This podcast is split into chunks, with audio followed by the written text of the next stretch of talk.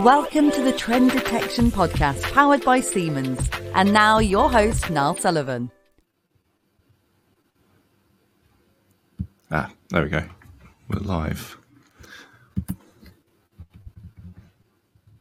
So, hello and welcome to this latest episode of the Trend Detection Podcast. Um, I'm really pleased to say I've got my um, colleague Richard Ella all the way in Australia um, with me today. Um, once again, because if you, I say once again because for those who listen to the podcast regularly will know that we've chatted before on the topic of, of mining, which is um, very interesting, particularly interesting in predictive maintenance because we have uh, um, a lot of customers in that area.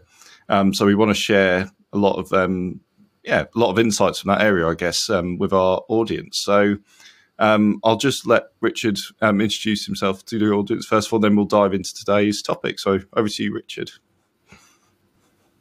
No, th- thank you, Niall. It's um, great to to come back and um, and get invited again to have a, dis- a chat about you know what's unique and specific about Australia and the challenges here that um, that we face. You know, every region um, has its own challenges, and I think it's very very important to focus on those regions and their challenges rather than just a generic approach.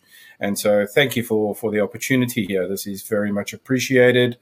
Um, yeah, just a little bit about myself. Really focused on um, value add through all digitalization or digital tools, and um, that's my main role here uh, with Siemens in Australia.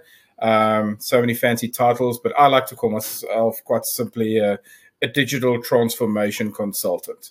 Um, and that's essentially what um, my role is at the moment.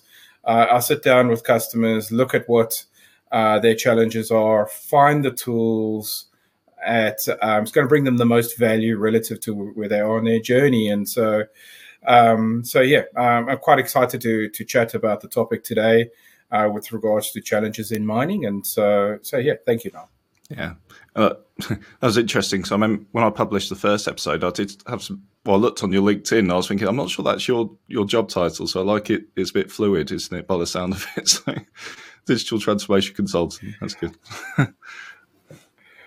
Actually, uh, you say that. I actually haven't updated my LinkedIn profile for some time. Okay. I think I might still be a mobile mining team leader on there, which would be maybe eight years old. So uh, maybe I should uh, take some of my, take some of my own medicine and uh, update my LinkedIn profile. But um, but um, yeah, that, that's essentially my role. No, excellent, excellent, and yeah, thanks for coming on again. Um, but yeah, so today we're talking about um, the topic of keeping minds moving with predictive maintenance. That's what I've titled it. Um, I'll give a bit of background, I guess, to the audience and yourself to why I'm sort of focusing on that. It's something that sort of recurred, is a recurring theme I've heard, you know, talking to different customers in in um, in, in mining, um, and I also speak to um, Gartner, sort of the consultancy on a regular basis, and we're sort of brainstorming some ideas around um, topics which might might appeal to mining, and th- and this just kept coming up time and time again about the, the problems. Let's say, or the, not more than problems. I guess you're going to explain, Richard, about mining stopping and the stop in production. So maybe we could start there and just lots or lay the groundwork, I guess, and talk about what the impact of a mine stopping is for people who might not know. Because again, the people who listen to this podcast might not be in mining, but I'm sure they can take a lot of learnings from that industry and the challenges you face. So maybe, yeah. So let's let's start there. If that's okay. Yeah, look, I mean, the the impact um, on mining specifically um, is, is quite significant because it's it's quite a supply chain. When we talk about mining, we're not just talking about coal or iron ore or gold. Um, you know, uh, we've we've got uh, underground mining, we've got open pit mining, we we've got equipment that uses kind of a a shovel, mm, uh, a haul truck combination. We've got drag lines, and so there's um, there's a massive array of equipment out there with regards to uh, mining, and so again, each sector of mining, be it underground coal, or gold, or uh, above ground, um, comes with its a unique set of challenges. But you know the the impact um, of not focusing on, on, on maintenance or preventative maintenance or predictive maintenance is quite significant. And um, most mature mines have got a pretty well structured uh, plan uh, around what they're doing. And you know, but some of the you know the impacts obviously on production. So, um, and production is becoming very much a supply chain issue. You know, we are are so interwoven with um, iron ore uh, prices and um, basically this was a big thing during COVID and some mines were shutting down, but essentially um, production is the, the, most obvious impact when it comes to uh, predictive maintenance and, and, what we can do in that space. But it's not just that; it's um, it, it's much bigger. You know, when we talk about the impact, uh, it goes as far as environmental because um, you, you're not just thinking of getting the dirt out of the ground and get it somewhere else. You've got to do it safely. You want your workers to go home. You want to look after the environment and basically leave uh, the land better. This is what a lot of our, our, minds are focused on. They want to try and rehabilitate the land better than what they actually uh, um, actually started digging on. And so, and a lot of challenges in this space too is around safety. And um, so um, you can try and do as much as you can with regards to safety, but you have to um, realize that this is a very risky environment. People are going out and doing very risky things, and so um, we we have to use new technologies to try and bring people away from those risky coalface environments. And so technology here is um, also a great help. And you mentioned there was a point you mentioned that that that some don't focus on. I think you're saying preventative maintenance. Is there is there a reason for that? Maybe that, that it's not a top priority. Was it just because there's so many other priorities as well? It's hard to focus in that area. Yes. Look. Um, when it comes to preventative maintenance, you know, I, I think it's very important to clarify uh, the difference between preventive, predictive, prescriptive. They've got all these words. Um, but when it comes to predictive maintenance, um, we, to be really honest with you, the traditional tools in predictive maintenance are all around condition monitoring.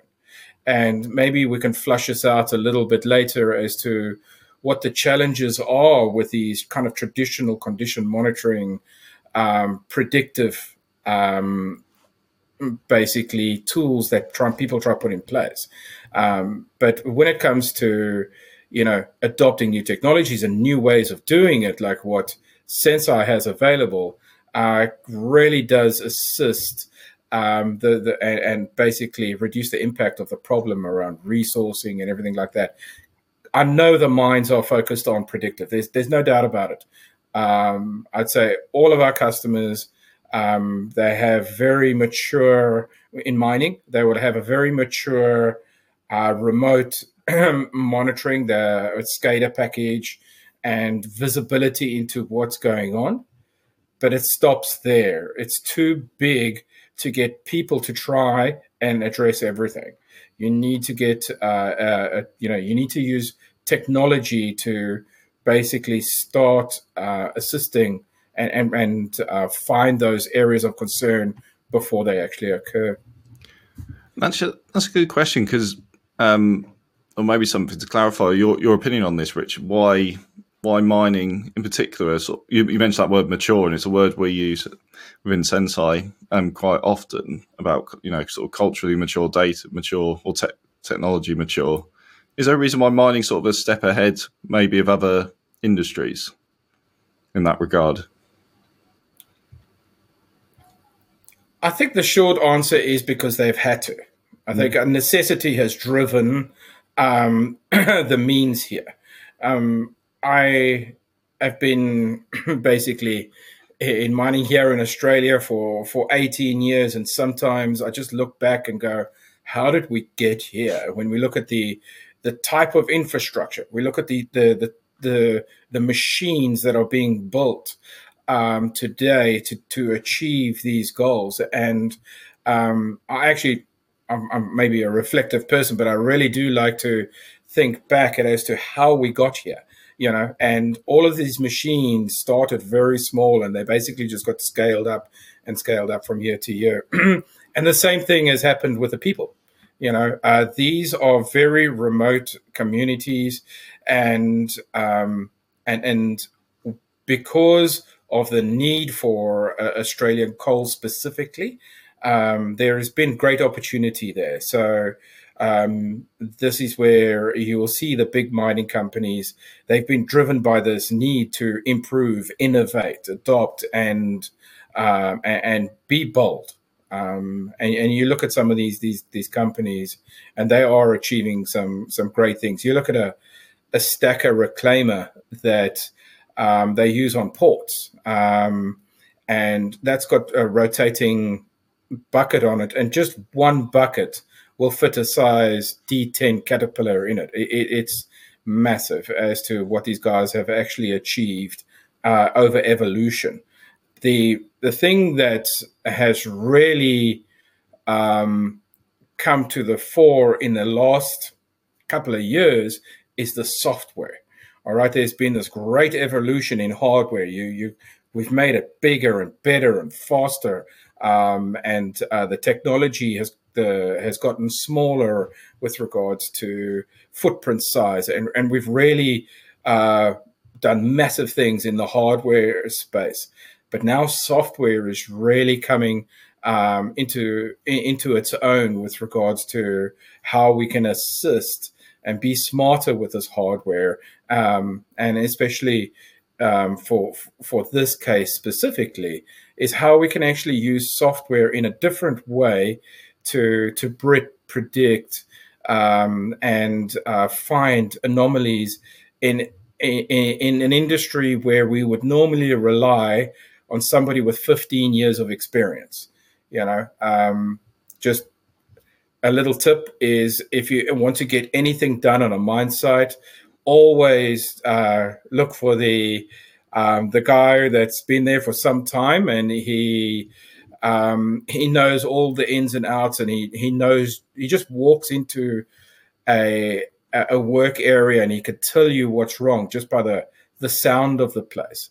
And, and, and these technologies that um, that are now being achieved in software um, with the assistance of um, of application sharing. That's um, quite exciting.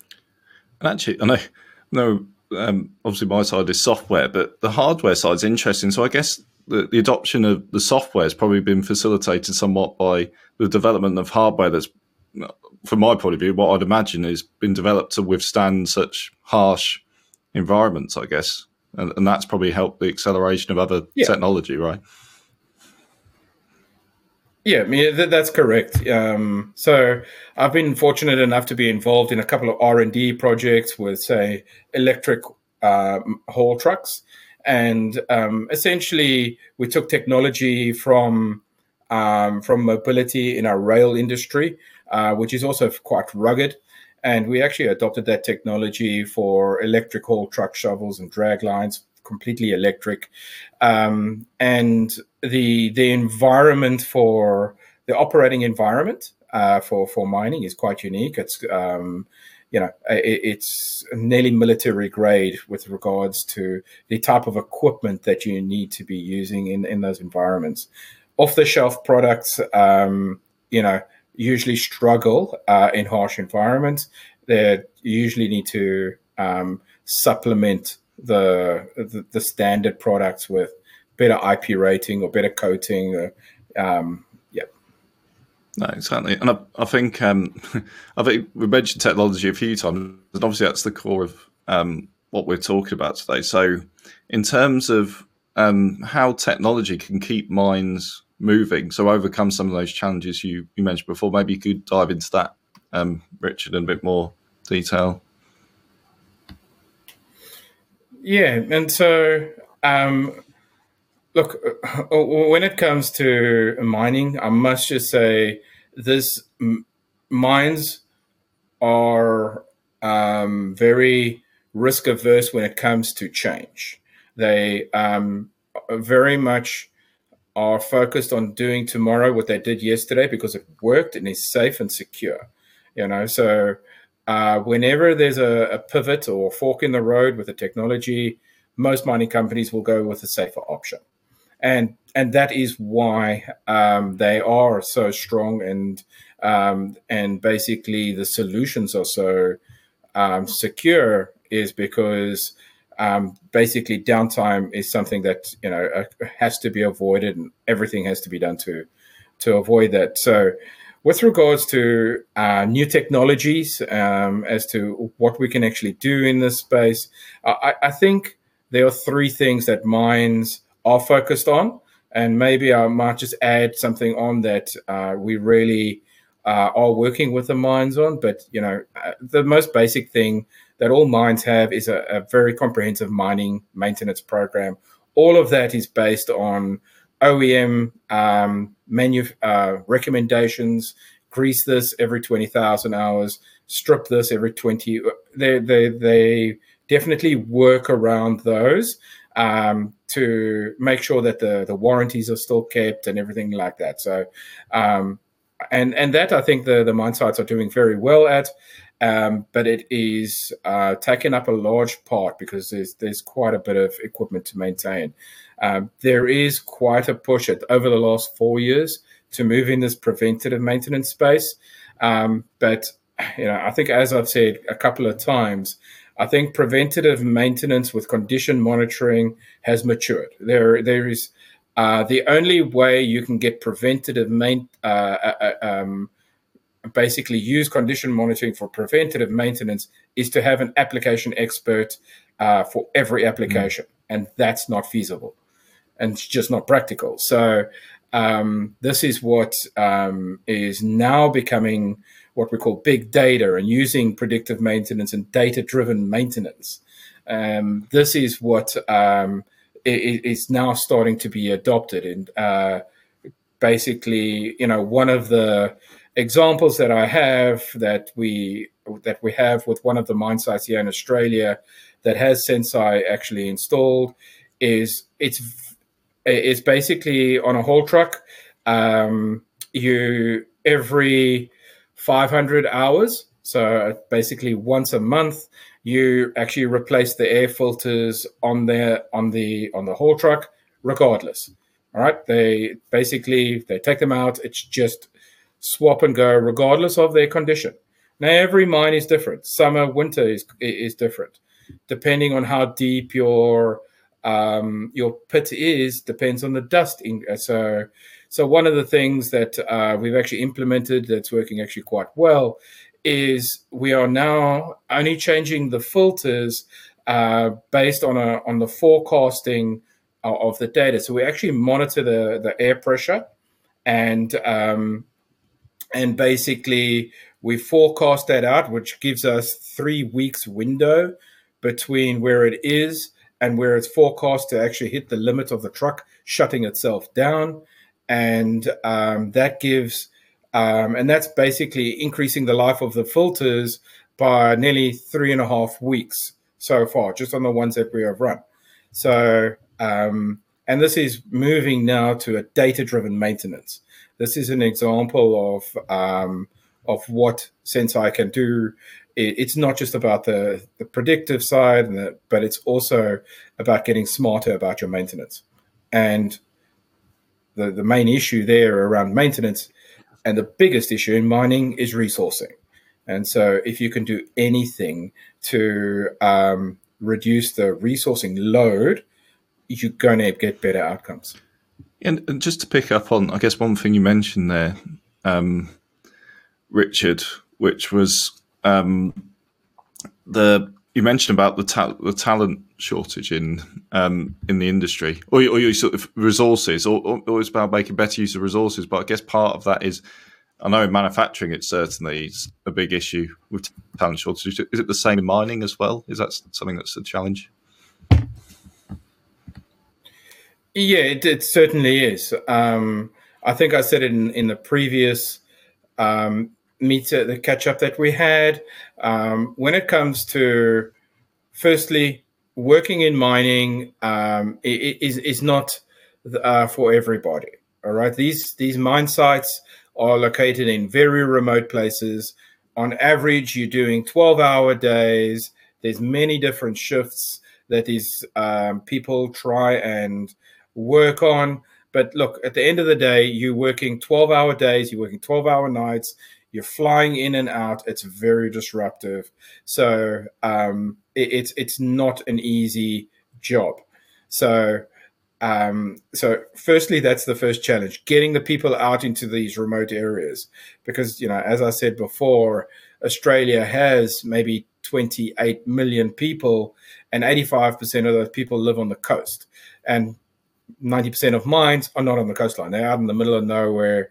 So you know, it, it, it's it, it's not that abnormal for people to fly in, fly out uh, on a Monday uh, to 4,000 kilometers, 3,000 kilometers, and then fly back on on Friday because of the location. So, um, but you know, actually, uh, uh, with this um, this presentation coming up, I thought I'd just have a check and uh, just sanity check what everybody says. You know, we have a skill shortage in Australia. Everybody says that, and but I actually went onto the website where you know for the Minerals Council of Australia and they have basically documented and, and uh, that uh, by the end of this year we have forty thousand uh, people short of work in that um, in the Minerals Council. So that's mainly around mining, um, and so there is this big shortage that we have, and um, and then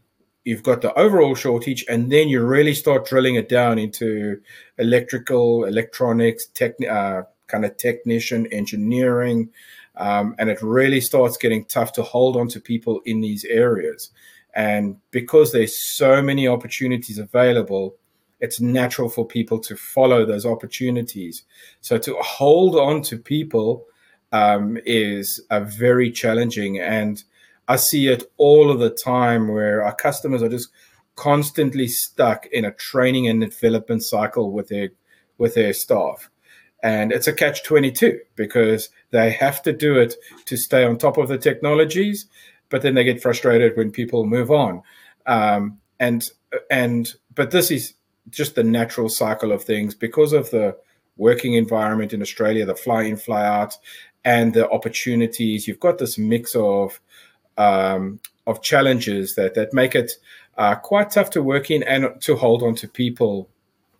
Um, uh?